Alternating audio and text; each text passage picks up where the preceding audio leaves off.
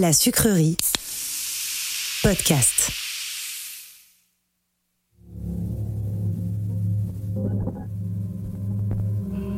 Ça t'est déjà arrivé un contrôle d'identité agréable? Moi jamais. Mais on va essayer de changer ça ensemble. On va tenter de partager une multitude de témoignages intimes et personnels sur ce que peut vouloir dire se sentir français au-delà d'une simple nationalité inscrite sur un passeport. Dans un pays où, quand tu n'as pas la gueule de l'emploi, on te demande sans cesse de montrer patte blanche, ce podcast s'impose comme un contre-contrôle d'identité. Par-delà les passeports, les titres de séjour, nos invités se libèrent des injonctions et des assignations de notre époque pour se réenraciner eux-mêmes. Date et lieu de naissance, taille et couleur des yeux, signes particuliers, tous se prêtent au jeu et se redéfinissent. Bienvenue dans Made in France, un podcast qui, comme son nom l'indique, parle de France et d'origine.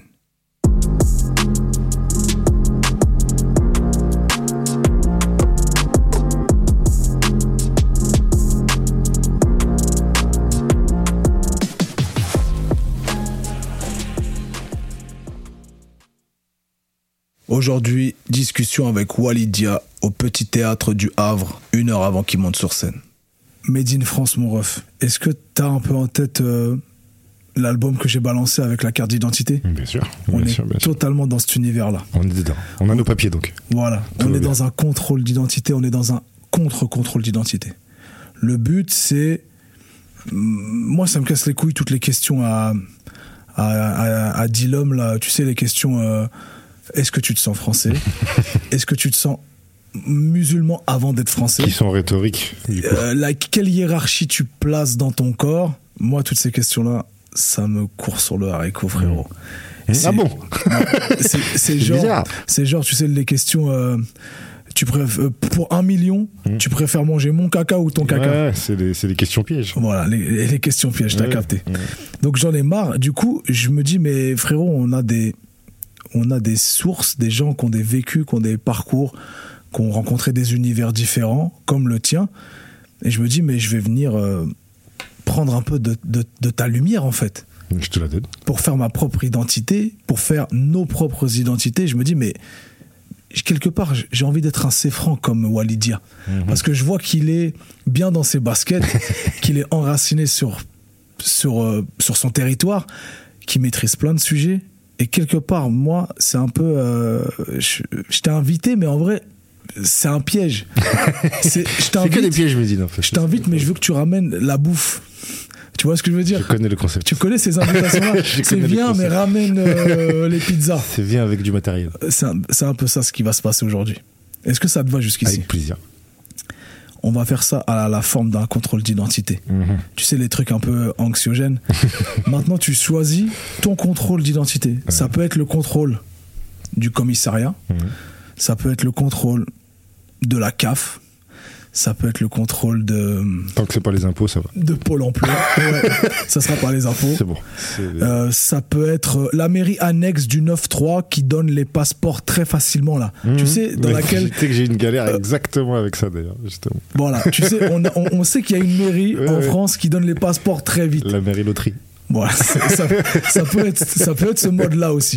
C'est toi qui active le mode, tu réponds comme tu as envie de répondre et Mais surtout. tu sais que ça, c'est pour en faire un court, en fait, c'est parce que les Parisiens, euh, toutes les, les sous-préfs, les trucs sont en galère, donc ils se reportent tous sur le 9-3, et donc il n'y a plus de place pour les gens du 9-3 parce que tous les Parisiens sont là-bas. C'est la seule fois où ils vont à C'est la gentrification. de, de l'administratif. Ils Ça sont très très forts. Ça, tu- je te jure, il y a un sujet entier à faire. Donc vas-y, contrôle d'identité, nom, prénom. Walidia. C'est comme ça que tu te définis. Je me définis euh, selon ce qu'ont défini mes parents. Donc c'est ton vrai Euh, prénom, Wally. Ouais, ouais, ouais, c'est mon deuxième prénom. Euh, j'en ai un, j'en ai un que je garde pour la vie privée, comme ça, ça me permet d'avoir des de Ok. l'administratif qui glisse sans sans a priori. Tu sais que parce que je pense que tu peux dois connaître ça aussi, c'est-à-dire que des fois euh, on te considère comme l'artiste avant de te considérer comme l'humain, Ok. et du coup tu peux avoir et des passe droits certaines Donc- fois donc et aussi des blocages, voilà. Donc comme ça je Des peux bails d'anonymat. je peux glisser. Des euh, bails de Bruce Wayne. c'est ça, c'est ça. Bon, c'est déjà quand même le nom de famille, donc après, euh, le lien il est vite fait, mais des fois quand, quand on voit pas ta tronche, des fois c'est mieux aussi de, de, de, Ouais, je de- de différencier, de différencier. Mais je différencie pas les deux identités, c'est le ressenti en face qui va être différent. Ok, je comprends ce, ce flex administratif. Voilà. Et euh, du coup, euh, Dia, c'est de quelle origine? Sénégal. Sénégal, ok. Et euh, c'est tes deux parents qui sont sénégalais? Mon père est sénégalais, ma mère est française. D'accord. Et euh, il- Enfin, mon père est franco-sénégalais, puisqu'il avait la double nationalité. C'était à l'époque où il donnait euh, encore les doubles nationalités post- post-indépendance. Il y avait encore ce choix pour euh, les résidents sénégalais de donner une double nationalité à leurs enfants. et ils t'ont Et- donné une signification de pourquoi, pour- pourquoi c'est ce deuxième prénom? Euh, C'était le prénom de mon arrière-grand-père. C'était le prénom de mon arrière-grand-père que j'ai pas eu la chance de connaître, mais euh, que via, le, via les récits, via les récits de la famille, etc., on en apprenait un petit peu plus. Et puis, euh, c'était, c'est comme ça qu'on m'appelle du côté sénégalais de ma famille. Et, euh, et comme c'était plus rare, parce que je les voyais moins, la plupart ils sont au Sénégal, etc. Donc j'avais ce truc, ça, me, ça me créait une petite chaleur de l'entendre, et c'est surtout que d'une manière purement marketing, Wally c'est un mot qu'on n'avait pas en France, c'est un prénom qu'on n'avait pas en France, donc euh, qu'on n'entend pas, qu'on connaît pas bien, etc. Tes parents avec Prince Wally? Euh, je connais, je on, on m'a informé de l'existence de cette personne, j'ai écouté les sons et tout, j'ai bien kiffé, mais on se connaît pas, euh, on se connaît pas humainement parlant. Mais, euh, moi mais je fais des cool. raccourcis très teubés comme Ouais, ça. là, mais il y a Wally Gator, euh, Wally Dia, la ville au Maroc. Ouais, ou, de Walt Disney là. Ouais, ouais, voilà. Oui, oui, oui. Celui-là, l'a sorti celui-là. J'ai souffert à partir du collège. C'est au collège qu'il est sorti celui-là. Eh, Wally euh, voilà, bon, Pour une fois que tu peux dire un truc. C'est- Tu laissais couler ça. ouais, mais il faut laisser. Déjà, c'est qu'on connaît ton prénom, c'est bien. Date de naissance, 06 12 88. les années 80. Que j'ai pas connu, parce que j'étais un, bébé. tu C'est les vois. 90 en fait. Moi, je suis un, 80, je suis, je suis un enfant des Génération années 90. 90. ouais, ouais. Et tu te souviens de cette époque un peu? Mais c'est comme si c'était hier. C'est un truc. euh, Bon souvenir ou mauvais souvenir? Honnêtement, je crois qu'on a, on a cette, cette faculté à retenir que ce qui se passe bien dans le passé. Tu vois, il y a un truc, euh, c'est pour ça qu'on est nostalgique. C'est parce qu'on retient que ce qu'on a kiffé d'une époque et on dit ah c'était mieux avant. De ouf. Parce que t'as oublié les emmerdes. Ton cerveau, il, il- il est en survie. Ouais. Les emmerdes, il les enlève et il, se rappelle que de que des trucs qui étaient cool. Et en fait, c'est pour ça que tu dis c'était mieux avant, c'était mieux avant, c'était mieux avant parce que t'avais moins de responsabilités, Ouais. moins de choses, etc. Donc c'était forcément plus simple. Mais je suis sûr que si je revoyais les images de certaines choses, je me dis ah ça c'était la merde en fait.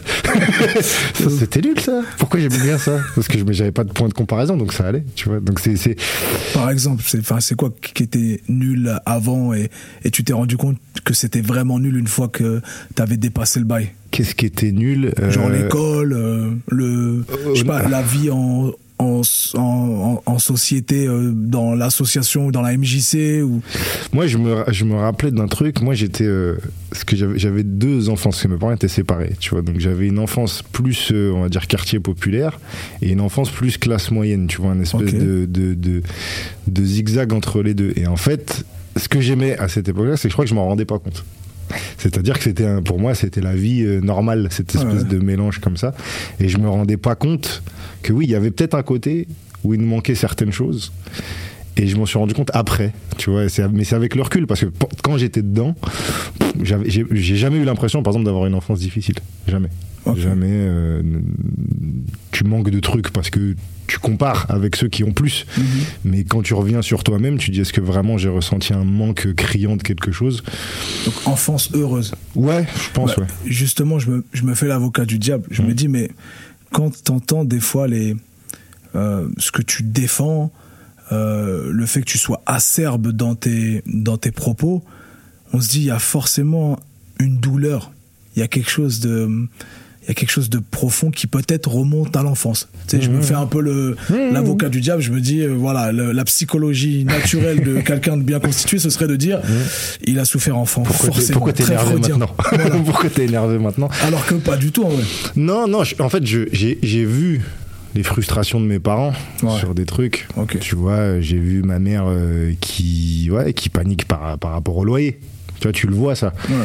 On l'a payé. On a, une maison, on est tout, tu vois, on n'est pas dehors. Mais tu sens que t'es à un salaire d'être dehors.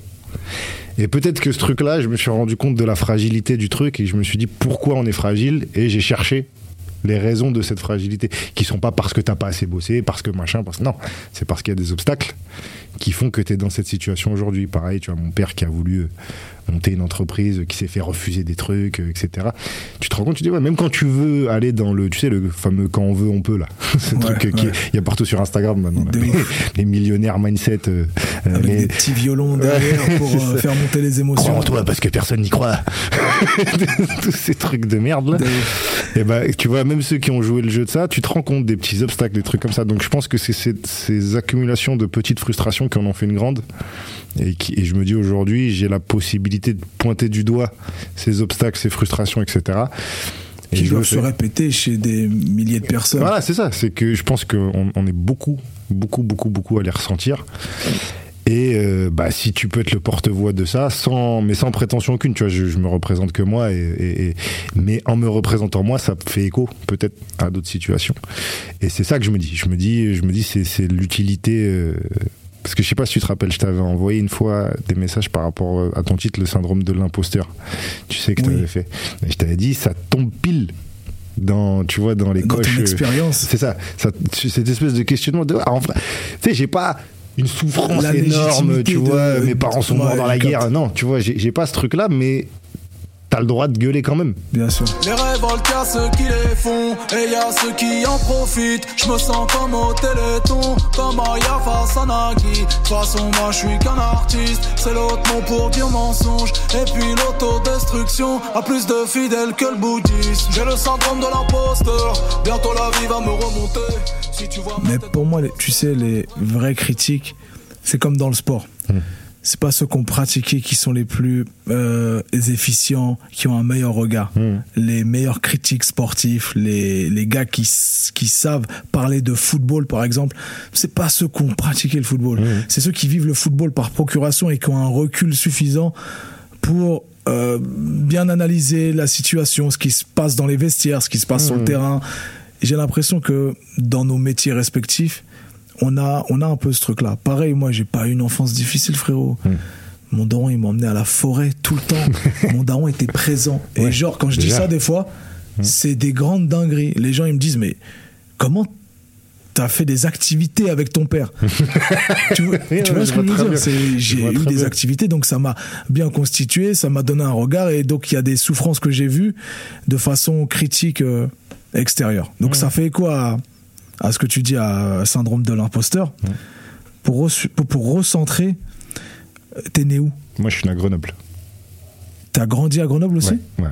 J'ai passé 20 ans, mes 20 premières années à, à Grenoble. C'est comment Grenoble dans les années 90 Grenoble dans les années 90 Jusqu'en 2000, j'imagine Ce qui était, ouais, je suis parti en 2010, je crois, un truc comme ça. Et euh, en fait, Grenoble, tu le comprends pas tant que t'en es pas sorti. C'est-à-dire que tant que t'es dedans, c'est ta vie, tu vois. Donc, tu, j'ai eu la chance de pouvoir voyager, etc. Mais euh, tu mais parles quand même de Grenoble comme euh, de la prison de la santé, là. Ouais, ouais, non, non, mais c'est, tu vois à quel point c'est bizarre cette ville parce que Évidemment qu'il y a plein de points positifs. Euh, tu vois, c'est une ville, les, les gens sont, pas, sont pas différents des autres Français. Enfin, tu vois, c'est. Mais il y a un état d'esprit, il y a un truc. C'est une ville qui a été gangrénée pendant longtemps par le grand banditisme, etc. Donc, tu as des restes de ça dans le fonctionnement, dans un truc tout con. Tu vois, moi, je travaillais, je travaillais en boîte de nuit très jeune, genre j'avais 16-17 ans. Et t'avais. Ah, la sécurité euh, Non, non, je faisais, je faisais Au un service. peu tout. Je faisais un peu tout. Sais, l'homme a tout fait. Hein. Okay. Là, un coup, tu vas mixer, un coup, tu vas au bar, un coup, tu vas. ok. Truc. Et moi, je kiffais le son à l'époque, donc tu me mets là-dedans, je suis content, tu vois. Yes. Euh, Et euh, et il y a un arrêté municipal qui était tombé comme quoi les bars devaient fermer à minuit. Ouais. Comme ça, sans, sans raison. Les bars ferment pas à minuit, tu vois, dans n'importe quelle autre ville. Ouais, ferment ouais. pas à minuit. Mais pourquoi? Parce que, euh, on va dire, le- le- les patrons de- du monde de la nuit, plus ou moins mafieux, etc., avaient poussé le truc pour que l'arrêté tombe pour les bars à minuit, pour que les gens aillent dans leur boîte derrière. Ok. Tu vois le genre de. On parle vraiment de. de, de, là, là, on touche des sphères, tu vois, qui, qui, qui met le banditisme politique, euh, Ouais. etc. Le clientélisme aussi. C'est ça. Mais euh, tu vois, par exemple, à Grenoble, t'as as une, une avenue, enfin une rue entière, c'est que des pizzerias. Ouais. t'as 37 pizzerias. C'est des se blanchisseries.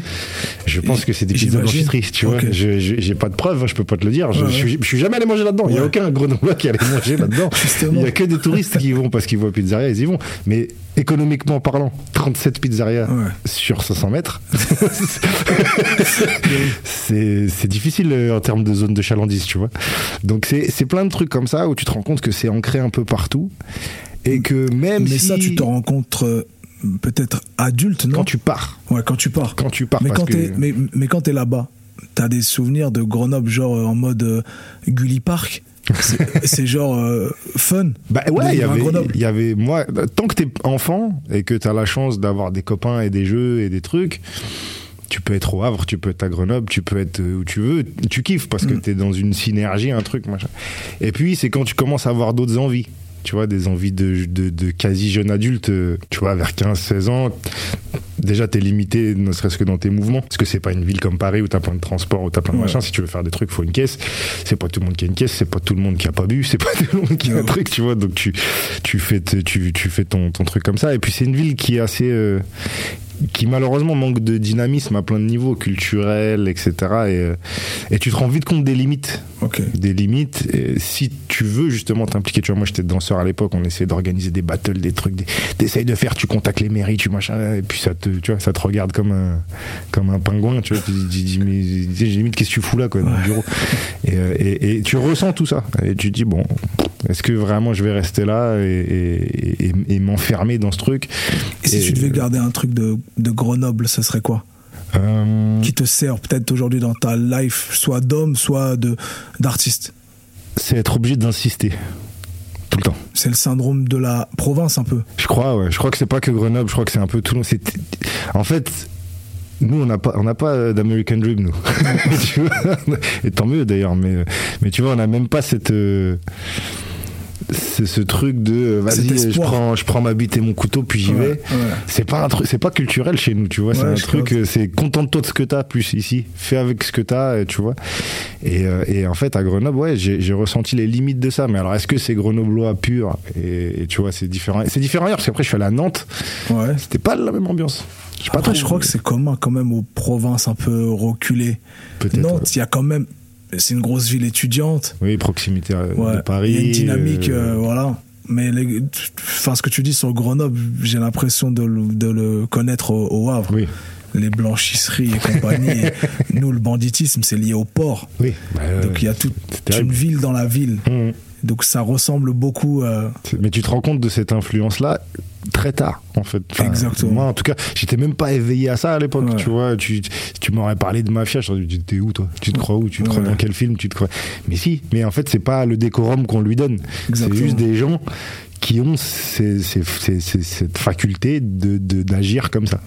Et, et, et- Et ça, t'impacte. Ça, ça t'impacte psychologiquement, ça t'impacte sur euh, peut-être même positivement dans ton art. Ça nourrit un peu. Ouais, ouais, après, attention, je suis pas en train de dire que Grenoble, c'est une ville de mafieux, hein, pas du tout. C'est Non, juste mais l'environnement nourrit, peu importe ce qui s'y passe. Ouais, ouais, je pense que Grenoble, c'est une ville. euh, c'est comme, c'est comme un peu tout. C'est, dur si t'as, si pas trop d'oseille et que t'as envie de faire des trucs. Euh, mais, euh, mais ouais, Grenoble, enfin, c'est marrant parce que j'en parle souvent avec des, avec des Grenoblois où, euh, où tout le monde a un ressenti très différent. hein. C'est pas forcément ce que je dis moi, c'est pas une vérité, euh, euh, mais on se rend compte quand même que Grenoble, c'est une ville avec. Tu joues là-bas des fois? Grenoble, ouais, bien sûr. hein, Et c'est quoi l'accueil? C'est super, c'est super, tu vois. euh, y a, y a- Après, moi, j'ai jamais genre revendiqué euh, ma ville, tu vois. J'étais, Ouais. j'étais, j'étais pas dans ce truc. Pour moi, c'est la ville où j'ai grandi, mais j'ai pas choisi, tu vois. Grenoble je- je- Power. ouais, voilà, tu vois. Alors que j'aimerais justement développer des trucs dans cette ville. J'aimerais, euh, j'aimerais ouais, ouais, que ça, que ça avance. Et après, euh, encore une fois, c'est des trucs euh, structurels qui me dépassent, tu vois, de, de très très loin. On est dans un contrôle d'identité. Nous, Mm. ne l'oublions pas. Tu parles de banditisme et tout ça, etc. Restons focus sur ça justement. Taille, couleur des yeux. 1m83 noir. C'est quoi ton rapport à ton physique, à ton apparence Toi d'abord, et, en- ensuite ouais. ton entourage. Moi, euh, je. On parlait de ça avec un pote une fois. Tu te kiffes ou tu te détestes ou, ou tu t'en bats les couilles Je ou- m'accepte et je me prends plus trop la tête. J'ai eu ce truc euh, plus jeune où tu sais en plus on avait euh, c'est ce que je disais là je parlais avec un pote de ça tu sais euh, tout ce qui est noir métis et tout aux yeux des filles par exemple on a senti un basculement un jour avec la mode tu vois hip hop qui arrivait machin C'est On- devenu exotique. Ouais, on a senti une espèce de fétichisme, tu sais, qui Ouais. se réveillait, et tu savais pas comment le prendre. Tu te dis, est-ce que, euh, est-ce que, je- bon, peu importe la raison, je kiffe parce que, les, résu- résultats sont là, Ouais. ou, euh, ouais, attends, ça veut dire quoi? Ça veut dire qu'il faut que tu aies des modèles qui me ressemblent pour que tu me calcules. Tu vois, c'est ce que je disais. On, nous, on disait merci Usher à l'époque, tu vois. Tu. Quel gimmick. Ouais, c'était c'était ça quoi. C'est le mec, il était euh, il était là avec ses clips et tout, euh, Ouais. tu vois. Et, et du coup, ça donnait toute une imagerie que nous on essayait de reproduire, etc. Donc on avait ce truc là de est-ce que finalement t'es pas en train de jouer un jeu bizarre, mais c'était des questions que t'arrivais pas vraiment à te poser à cet âge-là, tu vois. Mais tu sentais déjà qu'il y avait En un fait, truc. euh, t'entretiens le fantasme de quelque chose qui vient de l'extérieur, tout en te disant, je vais peut-être pas en être à la hauteur sur le long terme. Ouais, et puis surtout, est-ce que est-ce que c'est pas hypocrite? Ouais, voilà. Tu vois, est-ce que c'est pas hypocrite euh, tout ça? Enfin bref, donc il y a eu ce questionnement-là pendant un moment, et puis après, la- le deuxième questionnement, c'était par rapport au métier que je fais. Forcément, on va beaucoup ta gueule. Il y a beaucoup, euh, tu vois, t'es filmé ouais. tout le temps, dans les films, dans les spectacles, sur Mhm. scène, etc. Donc, en fait, il y a un moment où tu dis, c'est quoi, ma gueule, faut falloir que je fasse. euh, Faut plus que j'y pense. Parce que si tu y penses tout le temps, il y aura toujours un problème. Peu importe que tu sois beau, moche, etc., il y aura toujours un truc qui va te. Mais c'est quand que tu te dissocies de ça et que tu dis euh, l'apparence en fait c'est secondaire frérot et Mhm. il faut, il faut s'accepter. Il y a un moment, il y a un spectacle, il y a une il y a une il y a un film en particulier qui, vient et qui te dit Eh, frérot vas-y c'est bon maintenant euh, je suis comme je suis et Ouais. les Bonne gens vont question. m'accepter. Je t'avoue que j'en sais rien. Honnêtement, j'arriverais pas à trouver un moment charnière qui me dit c'est là que ça a basculé. Je pense que c'est un processus, tu vois, où euh, Tu vois moi c'est quand je suis passé de gros lard à moins gros lard ouais, parce que Clairement. tu t'es senti mieux. parce que j'ai perdu genre un bail de 30 kilos. Ouais. euh, J'ai ah, ah ouais quand même ça ça a meilleure gueule quand même. mmh. Et tu vois, ce, ce- cette reprise en main physique d'aller au sport, Mhm. de se buter, de revenir dans un truc d'acceptation euh, de là de soi-même, c'est ça qui m'a fait. Mais en- mais il y a la panoplie là qui va avec ça. Il y a les sapes qui vont avec ça. Mmh. Il y a l'image. Tu choisis un styliste, tu choisis, euh, tu fais des covers différentes. T'as des envies différentes, Bien tu sûr. vois. Bah, c'est une histoire de confiance. Après, c'est moi, j'ai, j'ai, euh, en fait, je me, ce qui a fait que je me suis détaché de l'apparence, c'est le texte. Parce que tu dis, en fait, c'est ce que je dis qui importe. Si je le dis avec une balafre en plein milieu de la tête, des chicots en moins, etc., ça reste la même chose. Et c'est avec ça que je me suis dit, en fait, c'est pas l'enveloppe qui parle, c'est ce qu'il y a dedans, c'est la lettre. Et, et- et quand tu te focalises sur la lettre, en vrai, comment t'es habillé, comment t'es coiffé, comment Évidemment, t'as envie de te sentir bien, t'as envie, t'as- etc. Mais Un bon mot reste un bon Voilà, mot. Peu importe la bouche dans laquelle il est prononcé. l'important c'est la vanne, tu vois. C'est est-ce que est-ce que tu percutes quand tu parles Yes. et les gens ils en ont rien à foutre que t'es un bonnet, que t'es une chemise, que t'es c'est c'est il est marrant, il est pas marrant, tu Ouais, vois. Le reste ça devient ça devient accessoire. Et puis même pour les films, c'est-à-dire que tu comprends en fait avec ce métier que t'auras jamais un total contrôle sur ton image. C'est jamais le même mec qui va te filmer, ce sera jamais la même lumière, Mm. tu seras jamais dans le même état. Un jour tu seras fatigué, un jour tu seras pas ouf. Fatigué, un jour tu seras malade, un jour. En fait, tu dis si je veux avoir le contrôle sur tout ça, je vais devenir dingue. Je vais, ouf. de- je vais devenir dingue. Et, en- et encore, je suis un mec. Tu vois, Ouais. quand je pense aux meufs et tout, etc., c'est encore, c'est mille fois pire parce que t'as un Avec le jugement. que ça T'as un qui se jugement. rajoute dans le jugement. C'est ça, nous, t'as jamais un mec qui va dire, ah, t'es moche. Tu sais, ils s'en foutent. Tu sais, ils s'en tapent. Et au pire, si tu, si tu plais aux femmes, elles vont te le dire. Si tu leur plais pas, elles vont pas te dire, ouais, t'es moche. Tu vois, elles- alors que si Tu t'es une meuf, de voilà, l'indifférence. c'est ouais, c'est ça, c'est Ouais. juste elles vont pas te calculer, elles vont calculer ce que tu dis encore une fois. Et, alors que si t'es une meuf, c'est, c'est, je vois, tu vois toutes les, les collègues artistes qu'on a, etc. T'as des jugements Ouais. toutes les 5 secondes. Le, le, le, le cheveu il est là, il est pas là. C'est Ah, mais tempêtes, regarde, ouais. ah, mets tes sourcils, là, mets tes trucs à son ventre, à machin. C'est ouf, Ouais. c'est ouf, tu vois. Donc comme nous, il y a pas ces considérations là et que en vrai, je pense que la plupart des mecs, euh, on, on- on est, on est moins amenés à se poser ces questions là. Et au-delà de la société en général, c'est quoi le regard que porte ta famille sur, là, sur toi? Euh, je je pense que. T'as des frères et sœurs? Ouais, ouais j'ai un frère et une sœur. Euh, je pense que c'est passé par plusieurs phases et je pense que tu as vécu les mêmes. C'est-à-dire qu'au début, c'est de. Je dirais pas que c'est de la peur, mais c'est un, un glissement vers l'inconnu où tu dis, ok, Là, il est parti dans un truc, il y a personne de la famille qui fait ça, il y a pas de référence, on sait pas. Ouais. On ne sait pas où ça va. Sans filer. Voilà, il y va. Bon, j'avais, je, je bossais depuis longtemps tout seul, donc mes parents ils sont, ils sont dit, il est pas con, tu vois, il va pas, il va pas se laisser crever dehors. euh, il va, il va, il va. Donc il me faisait confiance Ouais, ouais. sur ce truc-là. Euh, mon père, évidemment, il rêvait de grandes études, de trucs, euh, mais il a senti que j'a- j'allais ailleurs. Mais là où j'allais, j'allais vers quelque chose qui me, qui me plaisait. Donc c'est ça qui les rassurait. Mon frère et ma soeur, ils sont plus jeunes, donc moi c'était plus moi qui avais des inquiétudes pour eux. Tu sais, pour pas que, par exemple, je sais pas, imagine, je fais un truc, c'est de la merde, et puis demain, au collège, ils vont leur dire. Il euh, mange le bad buzz aussi. ils vont- ouais, c'est ça, ils vont leur dire, ah, ton frère, putain, qu'est-ce qu'il est con, qu'est-ce qu'il est pas drôle et tout. euh. Ça arrive, ça? C'est pas arrivé, ou alors ils me l'ont peut-être pas dit, tu vois, euh, mais, euh, mais je pense pas, parce que si, si ça était arrivé de manière grave et que ça les atteignait vraiment, je pense qu'ils m'en auraient parlé. Mais, mais c'est vrai que c'est un truc, et notamment en plus maintenant que j'ai une fille et tout, je, je- j'y pense mille fois plus. Tu dis là, maintenant, ça n'implique pas que moi. Si je merde, ça tombe sur eux aussi. Ouais. Et, euh, et- et du coup, tu bah, es encore plus vigilant, tu es encore plus préparé, tu travailles encore plus fort. Mhm. Donc c'est, euh, c'est, leur ressenti à eux, ils me font confiance. C'est plus moi, à moi, de, de- que cette confiance, elle, elle reste intacte. Mais restons dans les regards, tout ça. Mm. Euh, on arrive à la fin de ce contrôle. Mm. Je, vais te, je vais te libérer dans, là, dans quelques minutes. Tu vas monter sur scène. Euh, on va passer au portrait robot. Mhm. Si jamais tu devais euh, euh, composer un français idéal, ou plutôt une représentation de, de ce qu'est la France pour toi dans une seule personne, avec, euh, allez, en mélange, en faisant un morphing de trois Mm. personnes. Un que tu prendrais pour l'état d'esprit, Mhm. un que tu prendrais pour la langue, le, la parole, le verbe, le- Mhm. Euh, l'art oratoire, peu importe euh, le sens que tu mets dedans, et un autre que tu prendrais pour euh, ses valeurs, pour son, son cœur, son, ses principes. Tu mettrais qui dans le, dans le milkshake Dans le shaker, pardon?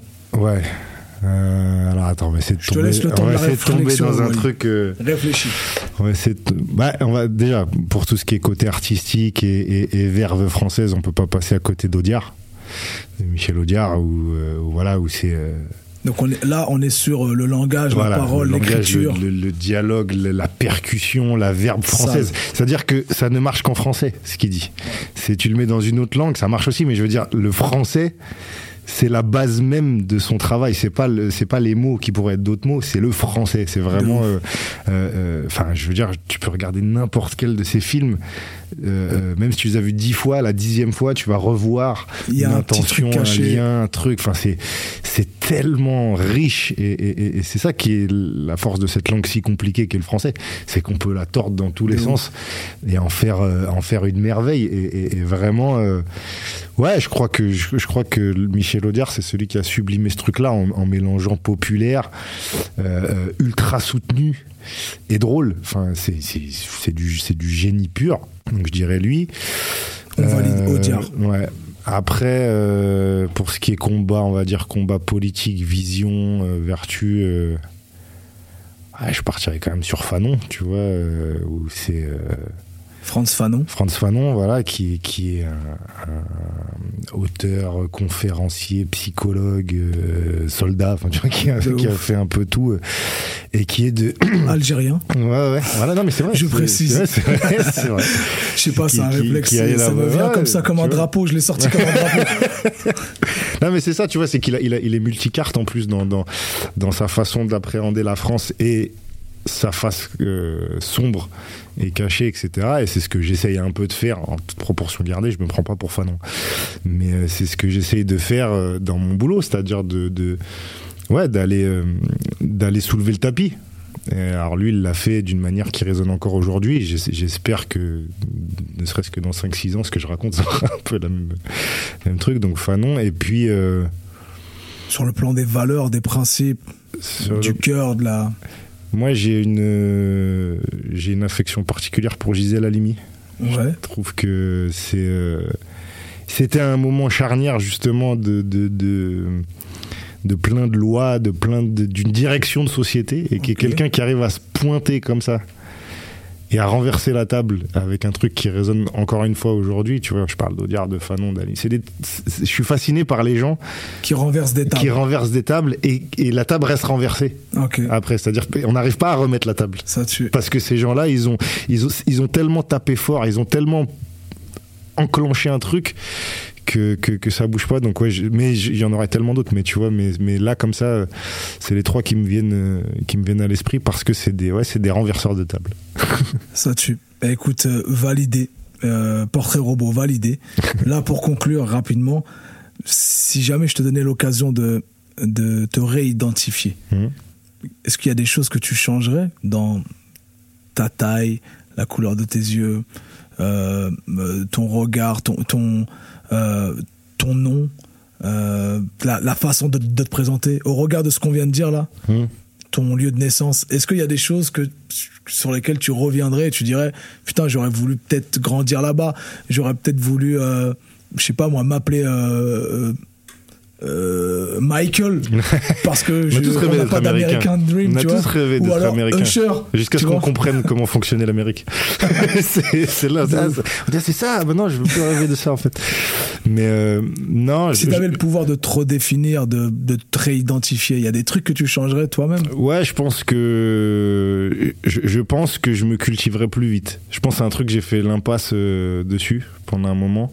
Euh, pourtant, je travaillais bien à l'école et tout ça, mais c'était vraiment un truc de culture, d'aller chercher, d'aller se faire un peu violence sur des livres, sur des trucs et tout. Je, bah, je me dis j'aurais gagné du temps en fait, mais en même temps, je l'avais pas ce temps parce qu'il fallait bosser, il fallait trucs, etc. Et, maintenant que je l'ai, je me rends compte, je me dis putain, si, si, si j'avais lu ça il y a 10 piges, il y a plein de trucs que j'aurais fait autrement parce que parce qu'il il me l'a expliqué, c'était écrit, c'était chapitre 4. c'était Donc, la question que je me posais. T'ajouterais des diplômes en fait à ta Pas des à ton diplômes. livret de famille et à ta carte d'identité. Dans la pochette là, tu mettrais quelques diplômes. en Je plus. mettrais quelques livres en plus. Quelques ouais. livres en quelques plus. livres en plus parce que parce que j'avais pas ouais, j'avais pas l'idée du poids que ça avait et qu'en fait il y a des gens ils ont déjà travaillé à ta place. T'as juste à lire. Ils ouf. ont déjà tout fait. Et, et ça ouais ça c'est un truc que j'ai mis trop de côté euh, trop longtemps. On va te laisser monter sur scène, Wally. C'est vrai que j'ai un spectacle. vrai. Merci de nous avoir accordé ce temps. Merci pour ton portrait robot. Et quelque part, je viens de piquer un truc, je te le redirai à la fin, à la toute fin, quand Ouais. le jeu sera fini. Quand tu auras fini le jeu et quand j'aurai fini le jeu, Ouais. J'aimerais pouvoir dire, moi aussi, je suis un peu français comme Wally Dia. Yay. Merci Wally. Merci à toi. Made in France est un podcast produit par La Sucrerie, sur une idée originale de Laura Larman et Médine, réalisé par Laura Larman et Tatiana Benamou avec l'aide de Martin Bachol, et le mix est de Dimitri Benamou.